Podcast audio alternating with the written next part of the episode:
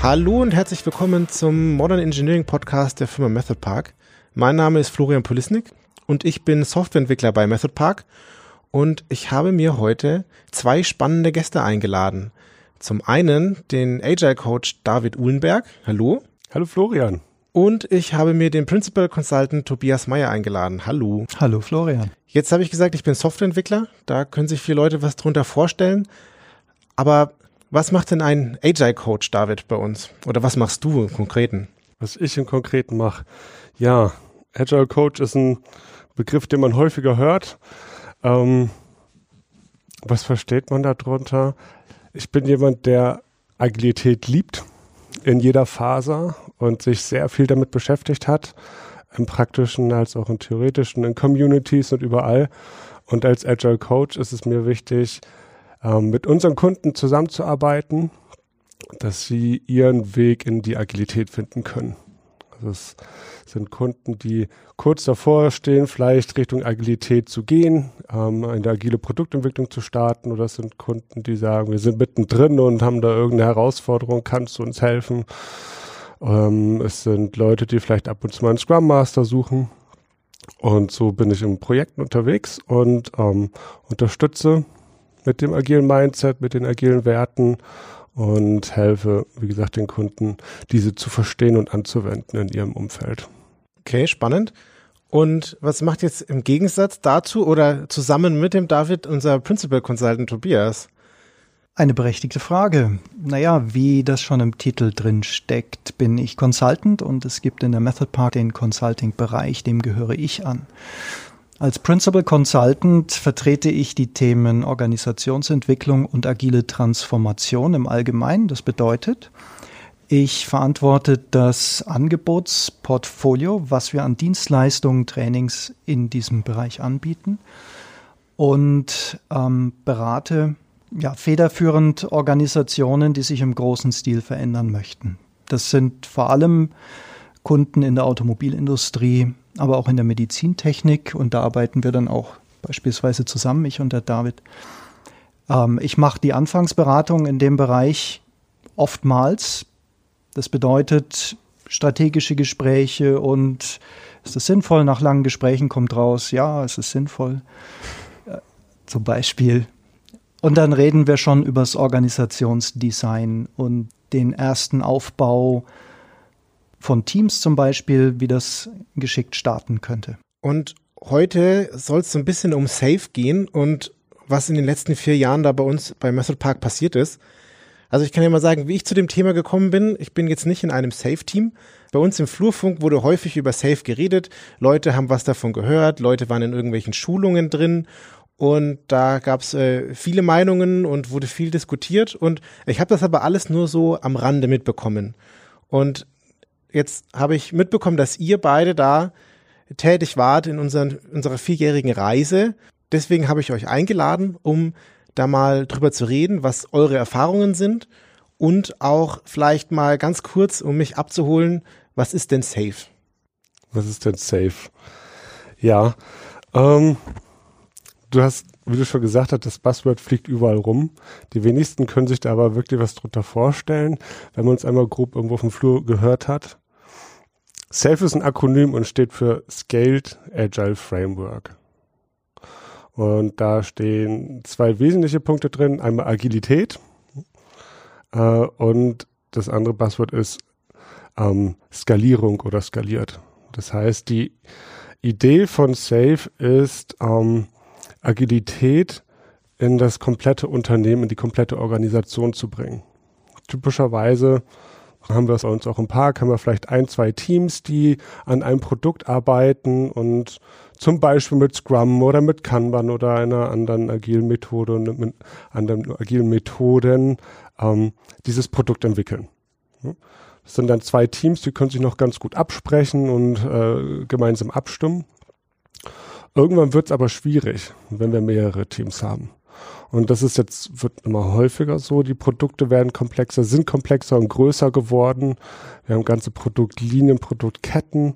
Und so ist es, wenn jetzt nicht nur zwei Teams, sondern vielleicht zehn oder dreißig oder was weiß ich, wie viele Teams zusammen ein Produkt entwickeln wollen, dann wird es halt ungleich komplexer. Es ist nach wie vor Agilität, das heißt, die Teams arbeiten dann mit einem Scrum ähm, und versuchen möglichst flexibel und halt agil dann das Produkt zu entwickeln, nah am Kunden zu sein. Aber was passiert, wenn man mit mehreren Teams unterwegs ist? Wenn man mit mehreren Teams unterwegs ist, bedeutet das mehr Abstimmung, mehr Koordination, mehr Kollaboration und das bedeutet, dass man vielleicht auch die ein oder andere Abteilung, die sonst vielleicht nicht so tief in der Entwicklung dabei war, mit abholt, Marketing, HR und insbesondere auch das Management. Und dann entsteht plötzlich der Bedarf, größer zu denken und größer zu schauen. Und da ist Safe ein Framework, das dabei unterstützen möchte dass da ein Bild malen möchte, wie sowas aussehen könnte. Darf ich ergänzen? Sehr gerne. Also absolut richtig, was der David sagt. Das Schöne an dem Scaled Agile Framework ist, dass das Management relativ schnell Zugang dazu bekommt. Und vom Management geht ja alles aus.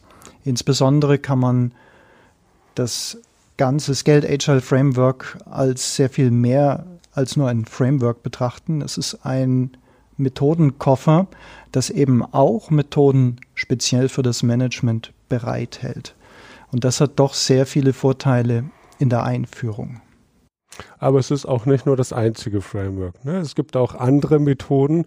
Wenn wir am Anfang diese Buzzwords Agile und Scaled, also Agilität irgendwie größer machen mit mehreren Teams, ähm, gibt es unterschiedliche Frameworks und Ideen und Safe ist eine davon. Und wie ist dann jetzt genau Safe als das Werkzeug zu uns gekommen? Daran bin ich schuld. Gebe ich zu, ich erkläre das kurz, wie das kam. Als ich, ich glaube im Jahr 2016, ähm, die Rolle als Principal Consultant übernommen habe, da habe ich auch eben einen Geschäftsentwicklungsauftrag, das bringt die Rolle so mit sich, dazu bekommen. Da ging es zunächst um Projektmanagement, aber das ist im Grunde ein, ein ähm, viel zu oft angebotener Geschäftszweig, wie soll ich sagen, im Beratungswesen.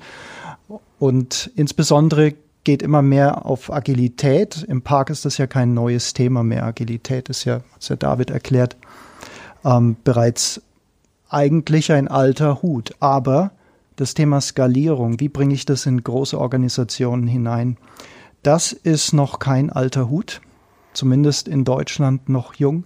Also habe ich entschieden, ähm, wir müssen das Thema agile Transformation im großen Stil irgendwie anbieten. Dann habe ich diese Orientierung durchgeführt, die verschiedenen Frameworks betrachtet. Der David hat es erwähnt, es gibt noch andere. Ich darf kurz ein paar nennen, der Fairness halber. Gerne. Das Less Large Scale Scrum, das Nexus zum Beispiel, Scrum of Scrums. Es gibt einige Ansätze und Safe ist ein anderer. Ich habe relativ schnell mir gedacht, für die Automobilindustrie speziell mit den hierarchischen Strukturen bietet Safe gute Ansatzpunkte, um das dort unterzubringen oder zu bös gesprochen zu verkaufen, aber einfach anzuwenden.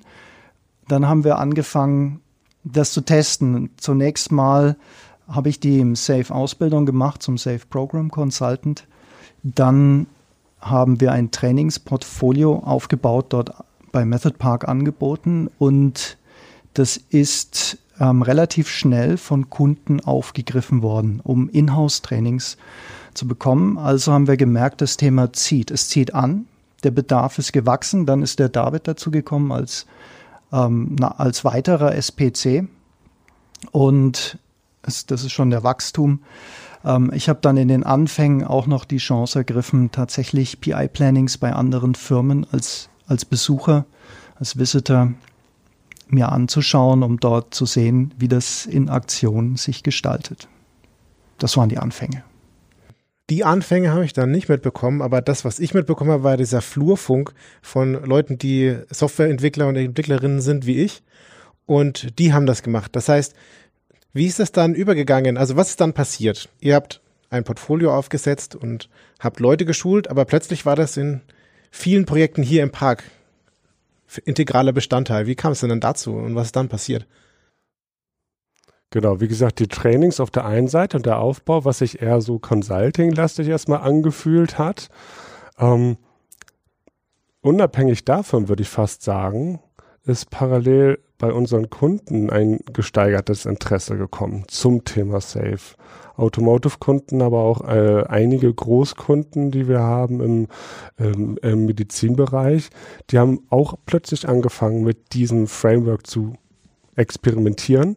Und so kam es, dass ähm, die Entwicklungsteams oder Entwickler und auch Scrum Master, die, die dann beim Kunden unterwegs waren, plötzlich auch ankamen und sagten, okay, äh, ja, wir haben zwar vorher jetzt auch schon mit mehreren Teams zusammengearbeitet und jetzt kommt dieses Framework auf uns zu oder Teile dieses Frameworks. Wie, wie gehen wir damit jetzt um? Das hat ganz gut zusammengepasst, weil die Trainings dann schon aufgebaut waren. Das heißt, wir haben dann noch unsere Engineers äh, und Scrum Master dann noch gleich mitnehmen können und denen dann sozusagen die, die, die Teamsicht vermitteln können, damit sie das Vokabular und das Verständnis äh, erwerben können, wie es wie es jetzt eigentlich jetzt im, im, Projekt aussieht und was da passiert.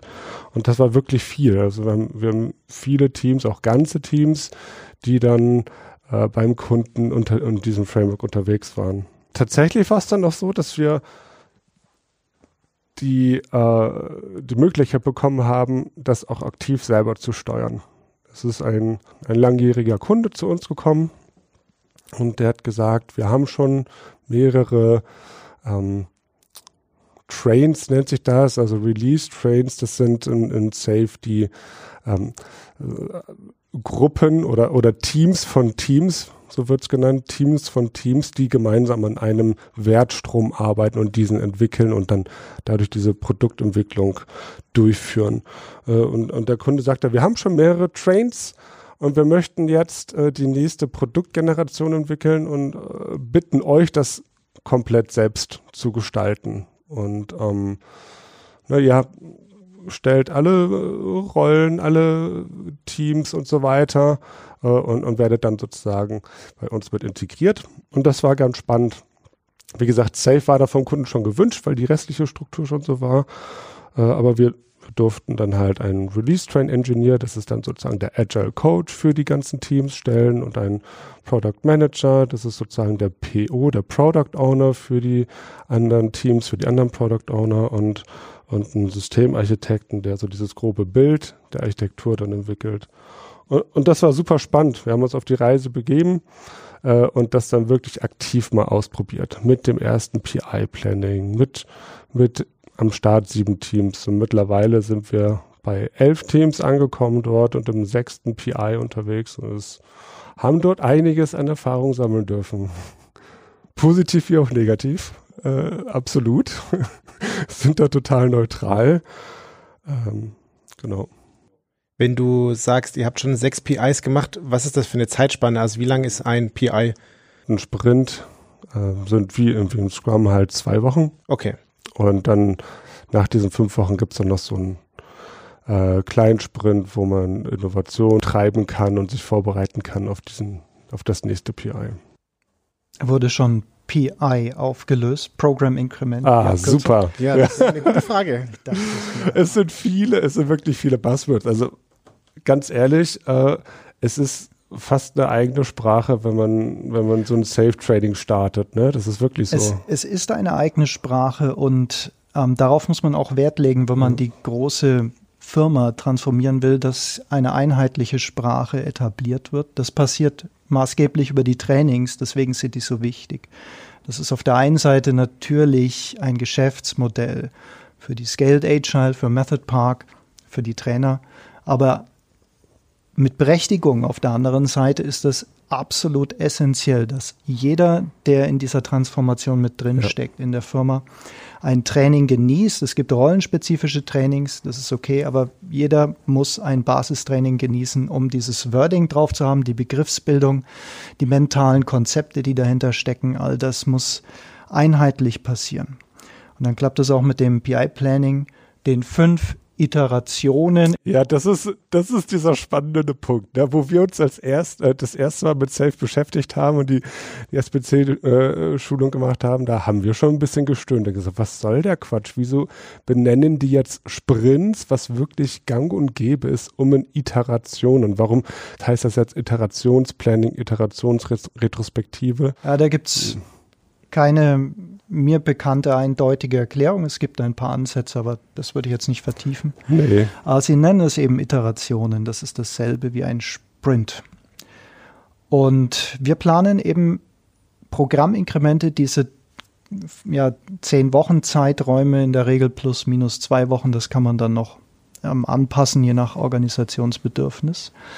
Und dieses berühmte PI-Planning am Anfang, Big Room Planning, das ist das Thema mit der Magie. Wir haben dann angefangen, eben, David hat es ja schon erzählt, für spezielle Kunden das Thema wirklich vollumfänglich zu begleiten, aber auch für, für andere Kunden punktuell in PI-Plannings ähm, als Coach mitzuwirken. Das mhm. braucht immer Unterstützung. Da kommen 100 plus minus Menschen, 125 plus minus zusammen, sagt man mehr oder weniger. Die müssen alle orchestriert, koordiniert werden. Das dauert zwei Tage, zwei volle Tage. Wenn man es online macht, streckt man das Ganze auf drei Tage in der Regel. Und äh, das muss durchgecoacht werden. Das geht nicht mit einer einzigen Person an dran. Ja, und so haben wir die Erfahrung wirklich sukzessive systematisch aufgebaut und uns Bekanntheitswerte auch verschafft, will ich sagen. Als Trainer, als Trainingsanbieter sind wir gefragt. In der Automobilindustrie haben wir uns da ganz gut etabliert. Neben den Großen. Das liegt einfach auch daran, dass Method Park sehr engagiert ist neben dem Medizintechnikbereich im Automobilbereich. Und wir können Themen dadurch sehr gut verbinden, wie Automotive Spice, und Agilität, speziell Safe. Wie passt das zusammen? Ein ganz großer Fragenblock, Functional Safety, ähm, das gleiche Thema und das können wir sehr gut verbinden. Deswegen sind wir in dem Bereich bekannter geworden. Dann haben wir uns entschlossen, ähm, letztes Jahr die Bronzepartnerschaft dazu zu nehmen. Das ist so ein Modell, ein Partnerschaftsmodell mit der Scaled Agile Incorporation. So ist das gewachsen und Jetzt sind wir als Trainingsanbieter in dem Bereich, im Automobilbereich, stark gefragt. Das ist wirklich gut. Wir konnten auch jetzt das Management erreichen mittlerweile. Wir haben Management-Workshops durchgeführt, schon mehrere sogenannte Value Stream Workshops, Lean Portfolio Management. Ist es der Bereich, in dem das Management aktiv ist innerhalb vom Safe Framework? Und da gibt es auch spezielle Trainings. Und ich würde sagen, das hat sich durchgesetzt. Guter Trend. Jetzt hast du erzählt, dass ihr das Management abgeholt habt und wie die Organisation sich verändert.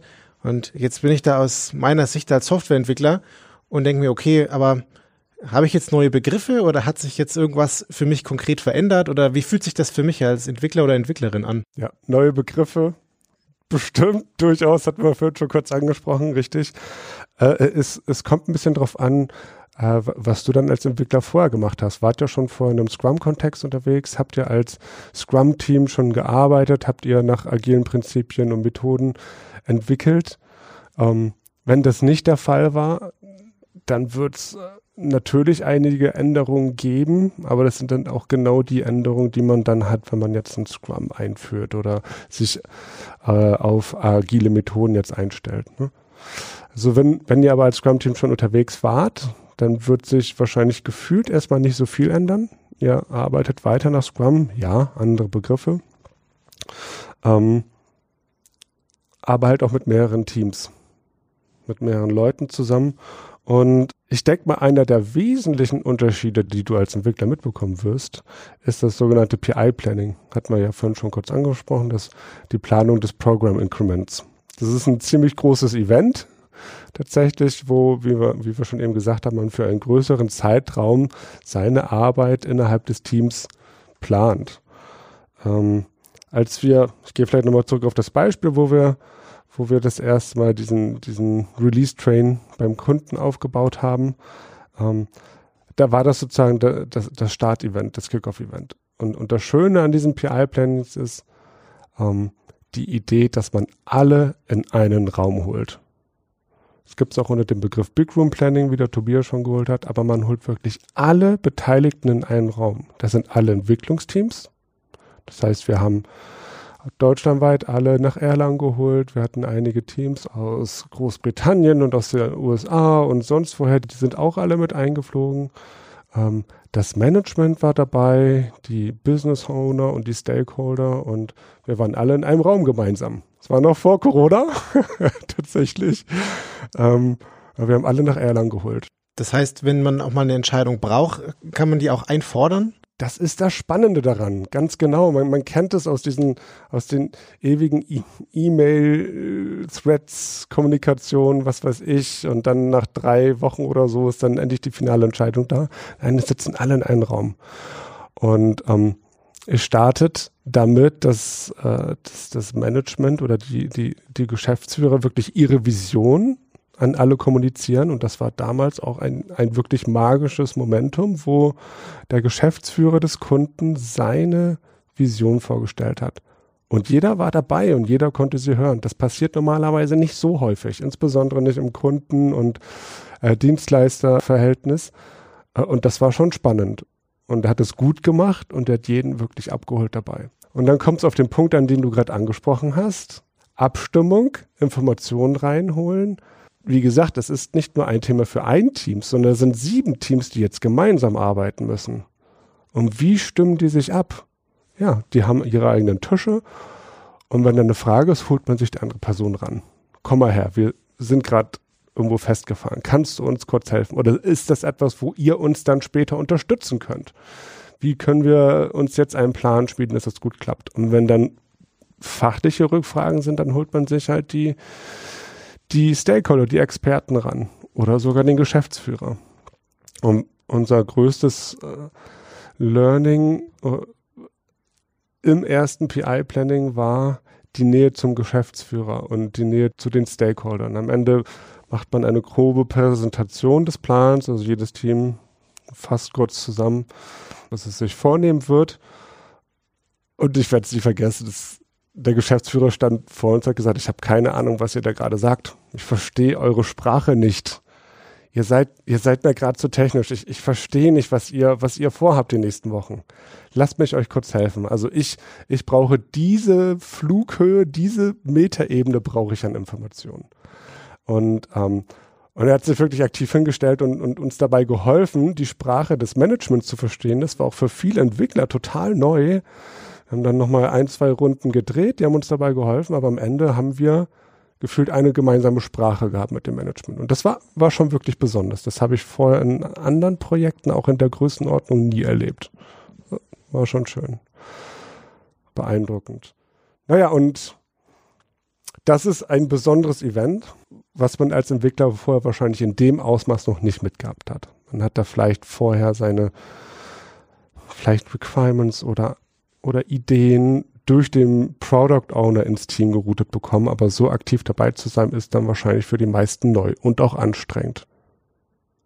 Es mag aber auch erstmal komisch sein, tatsächlich, sich zu überlegen, okay, vorher haben wir so ein Sprint-Planning gemacht und die nächsten zwei Wochen geplant. Ja, wir haben ein, ein Backlog gehabt, wo grob so ein bisschen in die Zukunft geschaut wurde, aber noch gar nicht so konkret. Und jetzt nimmt man sich diese Zeit, für, wie Tobias sagte, zehn Wochen. Das fühlt sich vielleicht erstmal ein bisschen komisch an, tatsächlich, aus agiler Sicht oder Scrum-Team-Sicht. Da würde ich gerade mal einhaken. Das ist genau einer der Kritikpunkte auch äh, von der agilen Community gegenüber Safe, dass jetzt ähm, Leute zusammenkommen und bis zu drei Monate im Voraus planen. Das ist ja genau das, was eigentlich Agilität nicht will sagen die Evangelisten. Nun, in gewisser Weise stimmt das, aber, das große Aber, wir reden ja von skalierter Agilität. Unser Bestreben ist es, große Organisationen insgesamt agil zu machen. Man redet dann von Organizational Agility und Business Agility. Die Frage ist, wie kommt man dahin? Und jetzt ist ein Zauberwort, das ist sogar ein, ein Kernwert oder Kernprinzip in SAFE, ist dieses Alignment, die Ausrichtung der gesamten Organisation auf eine gemeinsame Strategie, ein gemeinsames Ziel, eine Vision mit einer gemeinsamen Mission. Und wenn du große Organisationen mit mehreren hundert, mehreren tausend Mitgliedern zueinander ausrichten willst, dann brauchst du so gemeinsame Events, Die kannst du aber beim besten Willen nicht alle zwei Wochen durchführen. Und das ist genau der Trade-off, die Kompromissentscheidung, dass wir einen etwas längeren Zeitraum nehmen, aber eben nicht so lang wie im klassischen Projektmanagement, kein Jahr oder gar zwei Jahre, sondern nur drei Monate in Anführungsstrichen. Aber eben auch keine zwei Wochen, weil es zu wenig wäre. Ein zu kleiner Zeitraum. Das ist der Trade-off. Drei Monate plus minus, ja, oder minus. Drei Monate ist das Maximum. Ähm, wo wir im Big Room Planning zusammenkommen, dieses Alignment betreiben, vielleicht bei, wenn wir mehrere hundert Mitglieder haben, dann müssen wir das sogar parallel machen, also mehrere Big Room Plannings mhm. parallel durchführen zum gleichen oder annähernd gleichen Zeitpunkt, um dieses Alignment durchzuführen. Und dann geht es eben nur noch alle drei Monate, aber das tust du und das ist wichtig und das hat sich in über zehn Jahren Safe-Geschichte bewährt, weltweit. Man muss natürlich auch dazu sagen, dass dieser Drei-Monats-Plan natürlich auch flexibel ist an der Stelle. Das ist, das ist ein Versuch, ne? Das, man sitzt zusammen und versucht, einen Plan für die nächsten drei Monate zu machen. Und der ist grob. Das ist ein grober Plan. Also, dann zu denken, dass dieser Plan dann wirklich eins zu eins umgesetzt wird, ist halt, ja, das, das funktioniert halt auch nicht. Ne? Ähm, das heißt, die Teams haben nach wie vor Sprint-Plannings, wo sie dann den groben Plan versuchen zu verfeinern auf Sprint-Ebene oder Iterationsebene. Äh, und innerhalb des PIs kommt es auch durchaus dazu, dass, dass man sich zusammensetzt mit den Product Ownern und dem Product Management und überlegt, okay, äh, wir haben jetzt neue Erkenntnisse oder das sind Dinge, die wir so vorher noch gar nicht sehen konnten. Lasst uns zusammen kurz diesen Plan anpassen, ja. Durchaus. Wie Karl von Clausewitz einst sagte, kein Plan überlebt den ersten Feindkontakt. Feindkontakt ist ein spannendes Stichwort, weil ich gehe auch zu Agile Mondays oder so und ich habe auch Twitter und lese, was so äh, Leute twittern. Und bevor ich jetzt mit euch darüber geredet habe und bevor das hier bei uns aufgekommen ist, habe ich safe wahrgenommen zwischen Leute spotten ein bisschen äh, auf der einen Seite und das ging dann auch bis fast zur Diffamierung auf der anderen Seite. Und was ihr jetzt gesagt habt, klingt irgendwie ganz spannend, kommt vielleicht auch ein bisschen drauf an, aus welcher Richtung man da irgendwie draufschaut. Aber gibt es auch berechtigte Kritik? Du hast jetzt eine schon angeschnitten, aber ist da auch dieses Naserümpfen manchmal so ein bisschen berechtigt oder wie ist das einzuordnen? Absolut, es gibt durchaus auch berechtigte Kritik. Wir haben viel Erfahrung sammeln können in den letzten Jahren, praktischer Art. Zum Beispiel mit diesen Projekten oder wenn wir als Release Train Engineers unterwegs waren oder was wir von den unseren Engineers hören, wenn die in Projekten sind. Ähm, und wie du schon sagtest, gibt es handfeste Kritikpunkte in der Community. Safe ist zu komplex. Wenn man sich das Wimmel, ich nenne es immer freundlich Wimmelbild, dieses Bild von Safe anschaut, dann ist das auch erstmal sehr erschlagend. Du meinst dieses, du meinst dieses Bild, wo äh, ganz viele Köpfe drauf sind, an irgendeiner Stelle steht der Kunde und das sind irgendwie Kästchen. Genau, dieses komplexe große Bild, was man eigentlich DIN A1 ausdrucken müsste, um es dann auch lesen zu können wo Safe versucht, so alle Elemente des Werkzeugkastens zusammenzubringen. Und ja, das ist durchaus komplex. Aber es ist auch, es ist ein komplexes Vorhaben. Also ich hatte, ich hatte vorher genau die gleichen Gedanken wie du. Warum ist das so komplex und auch, ne? Ich habe mich da mal in die Schulung reingesetzt und das dann langsam verstanden, warum es so komplex ist, weil es auch ein komplexes Vorhaben ist, die ganze Organisation zu betrachten. Und ähnlich komplex sind die anderen Frameworks halt auch. Ne? Also wenn man sich Less anschaut, da muss man sich auch drei Tage reinsetzen, um das mal wirklich gut verstehen zu können. Habe ich auch gemacht übrigens, weil es, weil es für uns wirklich wichtig ist, nicht dogmatisch an die Dinge dran zu gehen. Absolut. Safe ist komplex. Ich würde sogar vorschlagen, hier den Begriff kompliziert in der Darstellung zu verwenden, für die Wortfetischisten unter euch. Komplexität versus Kompliziertheit. Müssen wir nicht drauf eingehen. Das Bild erschlägt ein. skeletagileframework.com kann man es anschauen und man versteht erstmal gar nichts. Deswegen gibt es diese aufwendigen Schulungen. Das ist aber geschuldet, eben wie es der David gesagt hat, dem Umstand, dass wir große Organisationen mit einem einheitlichen Transformationsansatz erfassen wollen. Und das bedeutet, wir müssen respektieren, dass große Organisationen, die auch über Jahrzehnte gewachsen sind teilweise, am Hierarchiestrukturen ausgebildet haben, die kriegst du nicht geändert. Es gibt auch, auch durch den Gesetzgeber gesicherte Besitzstandswahrung zum Beispiel, solche Dinge. Du kannst nicht Leute einfach jetzt irgendwie äh, aus ihren Positionen herausnehmen. Nein, du musst sie integrieren in dieses Geschehen. Und deswegen bietet Safe eben einen Ansatz zu sagen, wir haben hier verschiedene Ideen für die Skalierung, wo wir auch verschiedene Rollen unterbringen. Und äh, das ist halt nicht wenig an der Stelle an Rollen, aber die Organisation ist ja auch groß. Jetzt gibt es die Kritik, das ist überdefiniert mhm. also, und deswegen zu komplex, zu kompliziert.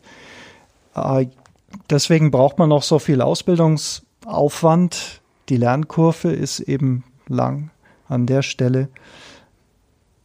Das mag auf der einen Seite sein, auf der anderen Seite der Vorteil davon ist, dass du relativ viel Struktur, Merkmale findest, die du erstmal verwenden kannst. Wenn du ein anderes Framework nutzt, und wir kennen die anderen Frameworks, ich persönlich bin auch, muss ich offen sagen, ich bin ein, ein Fan von Less, mhm. weil das sind sehr intelligente Autoren, die das aufgezogen haben. Das einzige ja, ich will mal sagen, Problem an der Stelle ist, bei der Einf Anfangseinführung lässt du zu viel offen. Heißt im Umkehrschluss, du brauchst halt ganz viel Coaching und Beratung, weil du die Dinge herausfinden willst. Das ist ein berechtigter Ansatz. Das ist nur für ungeduldige Manager manchmal zu schwierig zu akzeptieren. Und das ist einer der Fallstricke, weil mhm. das Gleiche ist auch bei einer Safe-Transformation notwendig. Die, ja. Da musst du die Leute auch in die Reflexion bringen, in Veränderungsprozesse, in systemische Prozesse. Ja. Das, das ist ganz genauso. Nur Safe bringt das Vehikel einer Vorstrukturierung mit. Die kann sich auch ändern. Die muss man nicht so nehmen, aber du hast einen Startpunkt, der ist so weit vordefiniert, dass auch ein Management hier sich abbilden kann. Zunächst. Muss sich ein Management auch verändern? Absolut. Ja. David? Eine Veränderung ist in jedem Fall dabei. Ich meine, wir reden, wir reden hier jetzt nicht davon, Scrum einzuführen. Das konnte man häufig noch so mit dem mittleren Management gut vereinbaren und ne, bei größeren Projekten oder wenn man sich die ganze Organisation anschauen möchte, muss man, wie Tobias gerade schon angesprochen hat, diesen, einen systemischen Ansatz fahren. Man muss sich das ganze Bild anschauen. Man muss sich die komplette Organisation mit anschauen. Und da ist es wichtig, dass jeder ein Verständnis dafür bekommt, was diese, dieser Wandel bedeutet, was dahinter steckt, wie ein gemeinsames Arbeiten aussehen kann und was sich dann dadurch verändert und wie sich jeder auch in, in, in seinem Mindset auch verändern muss. Das ist, das ist wirklich essentiell. Und, und da, da verstehe ich den Kritikpunkt, den der Tobias gerade angeschnitten hat von der Community, dass man sagt, okay, ähm, wenn man jetzt diese, diese Baukastendenkweise von Safe sich jetzt anschaut, die wirklich bis ins Detail Ideen und Hinweise gibt, wie man sowas starten kann dann ist das im ersten Moment total schön. Wenn ich ein Entscheider bin und so eine riesige, wirklich äh, eine große Entscheidung treffen muss. Und das sieht man auch in sämtlichen Umfragen und auch in, in, in, in Vergleichen der unterschiedlichen Frameworks. Dann steht Safe immer an erster Stelle oder häufig an erster Stelle. Warum? Weil da Checklisten sind mit was hat das Framework, was kann das alles, was beantwortet das? Und da steht Safe halt natürlich ziemlich gut da, weil es sehr viel ausdefiniert und sehr viel vorgibt im ersten Sinne. Und aus Sicherheitsgründen entscheiden sich, glaube ich, auch viele erstmal dafür.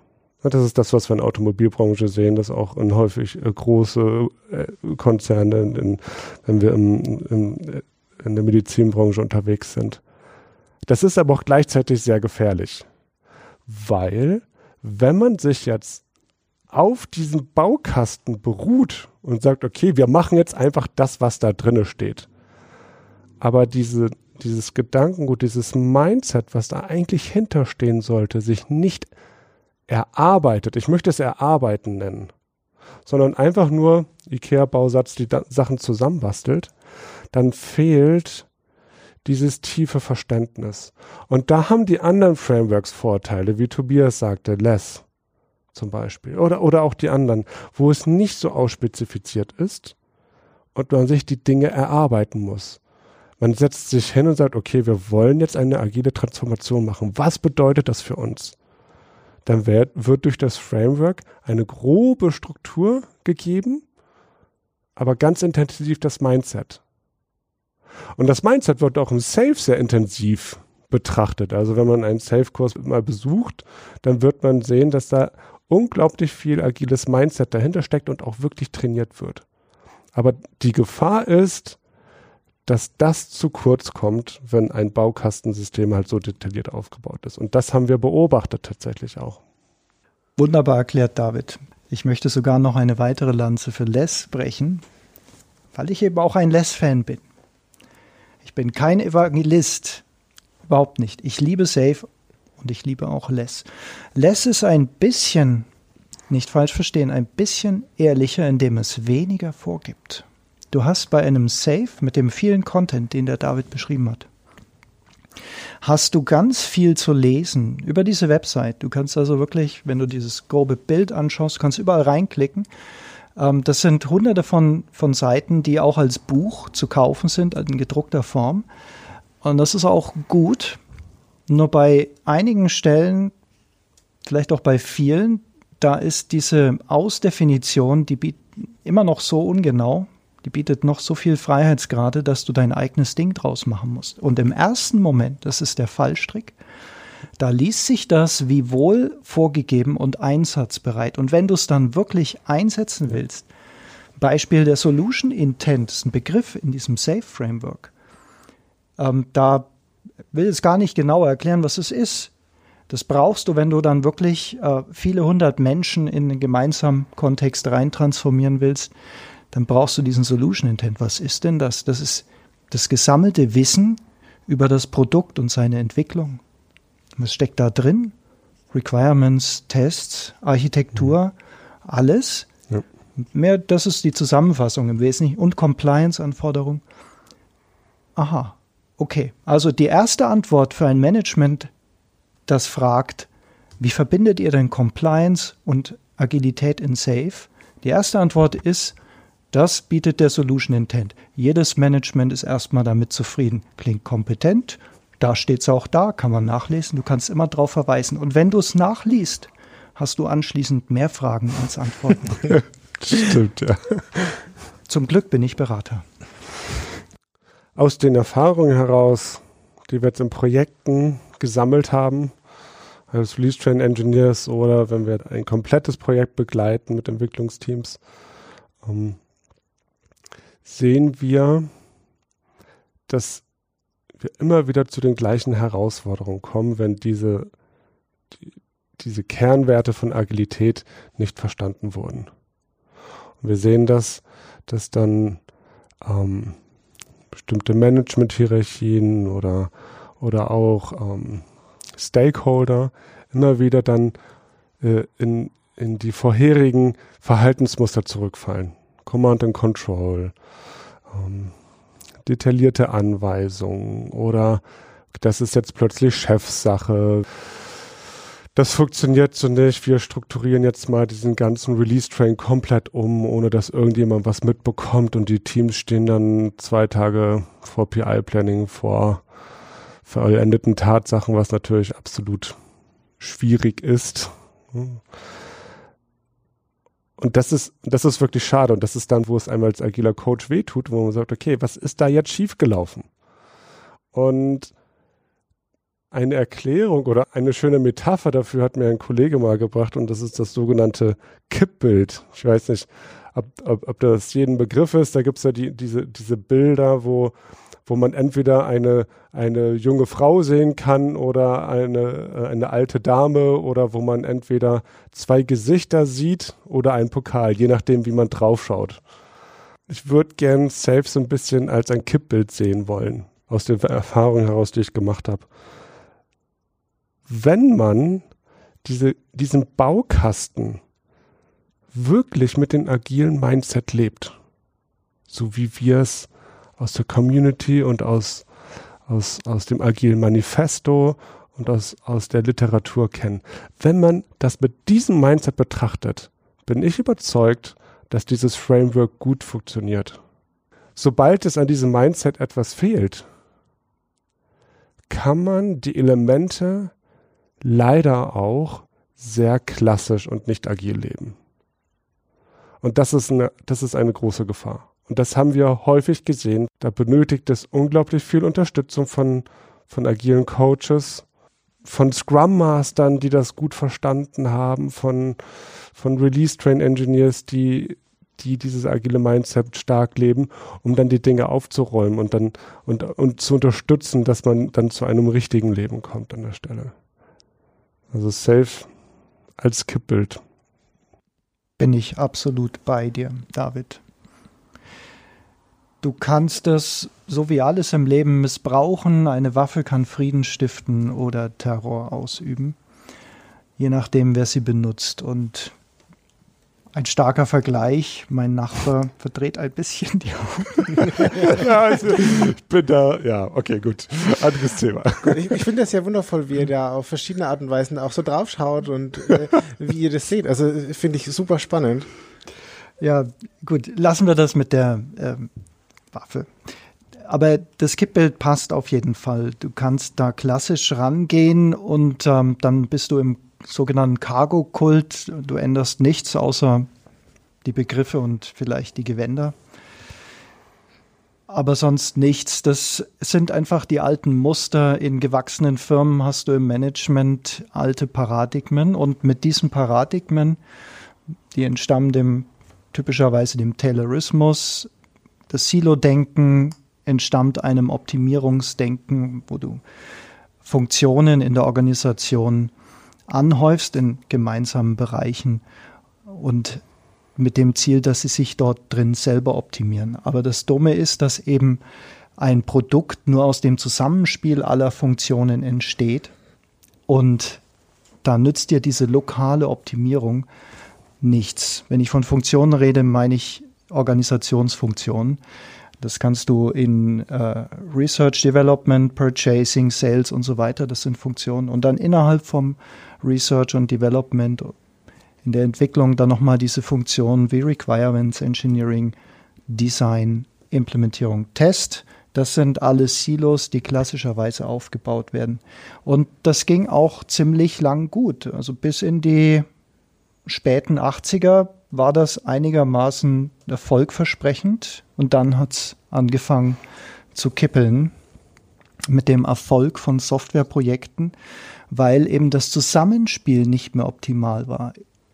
Du hast zwar optimal deine Requirements ingeniert, aber nicht optimal dein Gesamtprodukt entwickelt. Und dieses Schema, das willst du zwar mit jedem agilen Ansatz lösen, aber wenn, wenn dieser Groschen nicht fällt, wenn das Bild nicht kippt, dann kriegst du das nicht aufgelöst. Deswegen reden wir als agile Menschen von crossfunktionalen Teams. Da steckt der erste Ansatz drin, dass wir alle Funktionen, die notwendig sind zur Erstellung von Software, in ein gemeinsames Team bringen und nicht in unterschiedlichen Silos verstecken und kapseln. Und der Skalierungsgedanke zieht das eben noch höher, dass wir auch ähm, Themen wie Marketing oder den Einkauf mit ins agile Geschehen hineinbringen und nicht isoliert betrachten. Weil wenn du das weiterdenkst, das agile Spiel, dann bist du am Ende immer nur dann erfolgreich, wenn alle Funktionen mitspielen. Die Agilität wird zwischen, also bei einem Auftragnehmer und einem Auftraggeber-Verhältnis, wie wir das ganz oft haben in Industrien, da will der Auftragnehmer, ein Zulieferer für einen Auftraggeber, der will agil machen. Dessen Agilität wird absolut begrenzt durch die Auftragnehmer-Auftraggeber-Beziehung. Und dann sind wir schon im Thema agiles Contracting, agile Vertragsgestaltung. Die muss das nämlich erlauben und unterstützen. Und wenn wir da schon sind, dann haben wir das Thema Verkauf an Bord, mhm. Einkauf, Verkauf, haben wir also schon andere Abteilungen an Bord. Und das zieht weitere Kreise, weil Organisationen wollen gerne rechtssicher sein. Also haben wir die Rechtsabteilung an Bord. Die Rechtsabteilung hat den Auftrag, die, die Risiken zu minimieren, die in einer Organisation sind. Die Risiken in jederlei Hinsicht, auch vertragsrechtliche Risiken. Und was jahrzehntelang gut funktioniert hat, soll auch in Zukunft funktionieren. Veränderung bringst du da nicht so schnell rein. Jede Veränderung ist ein potenzielles Risiko. Jetzt brecht dieses Gesamtsystem erstmal auf. Eine echte Veränderungsaufgabe. HR ist auch ein schönes Beispiel. In einem unserer Kundenprojekte äh, brauchte der Kunde dringend einen Electronical Engineer, einen Senior Level Electronical Engineer, also jemand, der schon ordentlich Erfahrung hat. Ähm, ein paar Wochen später wurde uns ein neuer PO vorgestellt. Und bin in dem Projekt der Release Train Engineer, habe mit dem mit Product Management gesprochen und gesagt, hä, wieso, wieso haben wir denn jetzt einen neuen PO? Wir haben doch, wir haben doch genügend POs.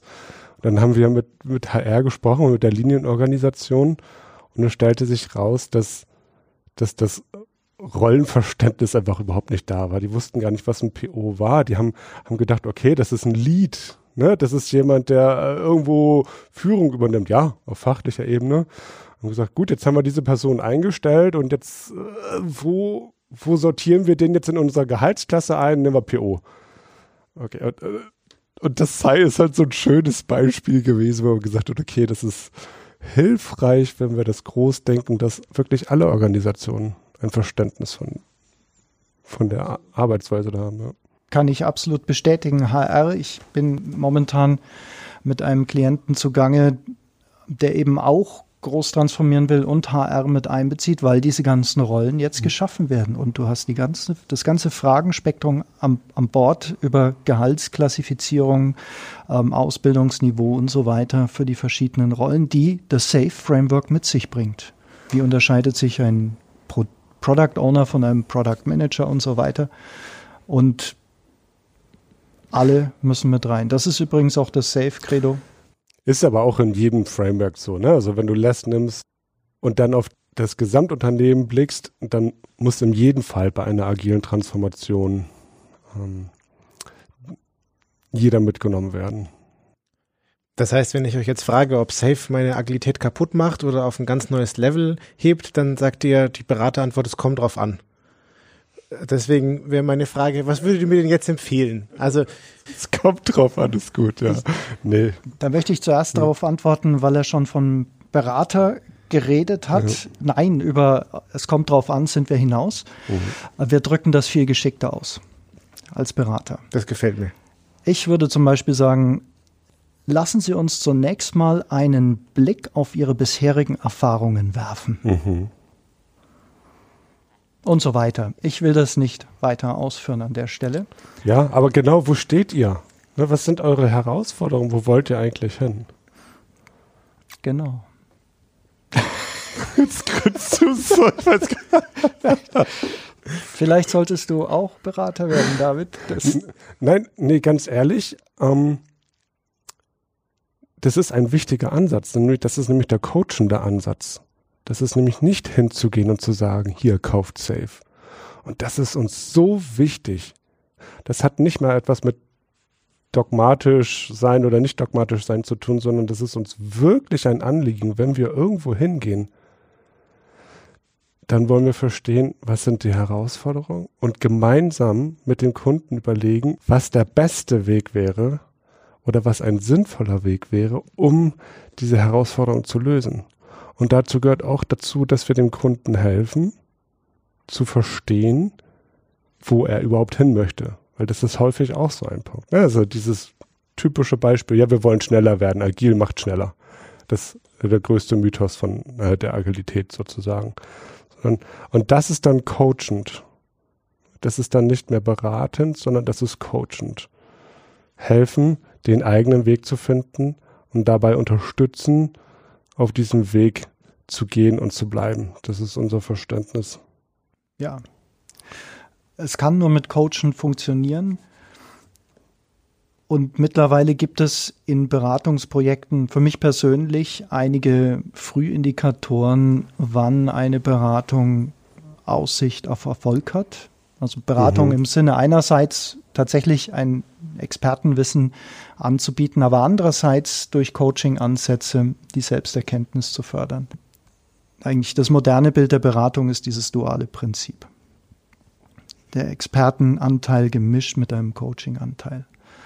Und da gibt es Frühindikatoren, wann es ernst gemeint ist und wann nicht. Und eine, eine schöne Anekdote ist, ähm, wo ich mit einem Kollegen heißt auch Tobias, mal zugange war und ich und Tobias waren also bei dem Auftakt einer Transformation dabei von der ersten Stunde an und hatten eine Kick-Off-Veranstaltung im Vorfeld, allerdings Interviews geführt, um Informationen zu akquirieren, um dann gezielt mit Vorschlägen in dieses Kick-Off zu gehen, welche Maßnahmen in dieser Transformation für diese Firma sinnvoll sein könnten. Da haben wir uns damals tatsächlich an den Less-Ansatz gehalten.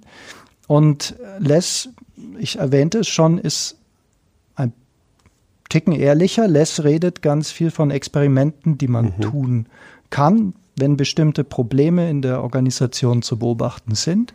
Dann try this, try that. Für uns war das völlig natürlich, weil du kannst keine Lösung vordenken, weil es ein komplexes Geschehen ist, ein soziotechnisches System im großen Stile, so eine Organisation, die Software entwickelt. Und da kannst du nur mit Experimenten ran. Es gibt einige Heuristiken. Und an die haben wir uns gehalten, Vorschläge gemacht. Das hat gar nicht lang gedauert. Nach den ersten drei Tries gab es eine Unterbrechung vom Management und da hieß es, Herr Meier,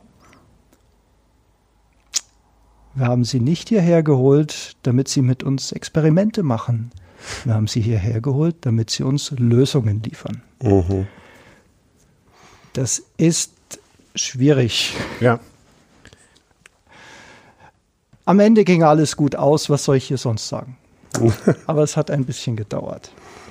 Jetzt habe ich super viel von euch gelernt und ich habe euch am Anfang ja eingeladen, damit ich herausfinde, was Safe ist und was damit passiert und von was meine Kollegen reden. Und jetzt bin ich auf jeden Fall viel schlauer und dafür möchte ich mich bedanken und auch für den spannenden Austausch zwischen euch beiden. Das hat mir sehr viel Freude bereitet. Danke dafür. Hat sehr viel Spaß gemacht. Danke dir sehr herzlich. Und wir würden uns freuen, wenn unsere Hörerinnen und Hörer auch das nächste Mal wieder zuhören. Ihr könnt gerne Feedback und Anregungen an uns schicken und zwar an podcast.methodpark.de und dann bis zum nächsten Mal. Tschüss. Ciao. Tschüss. Tschüss.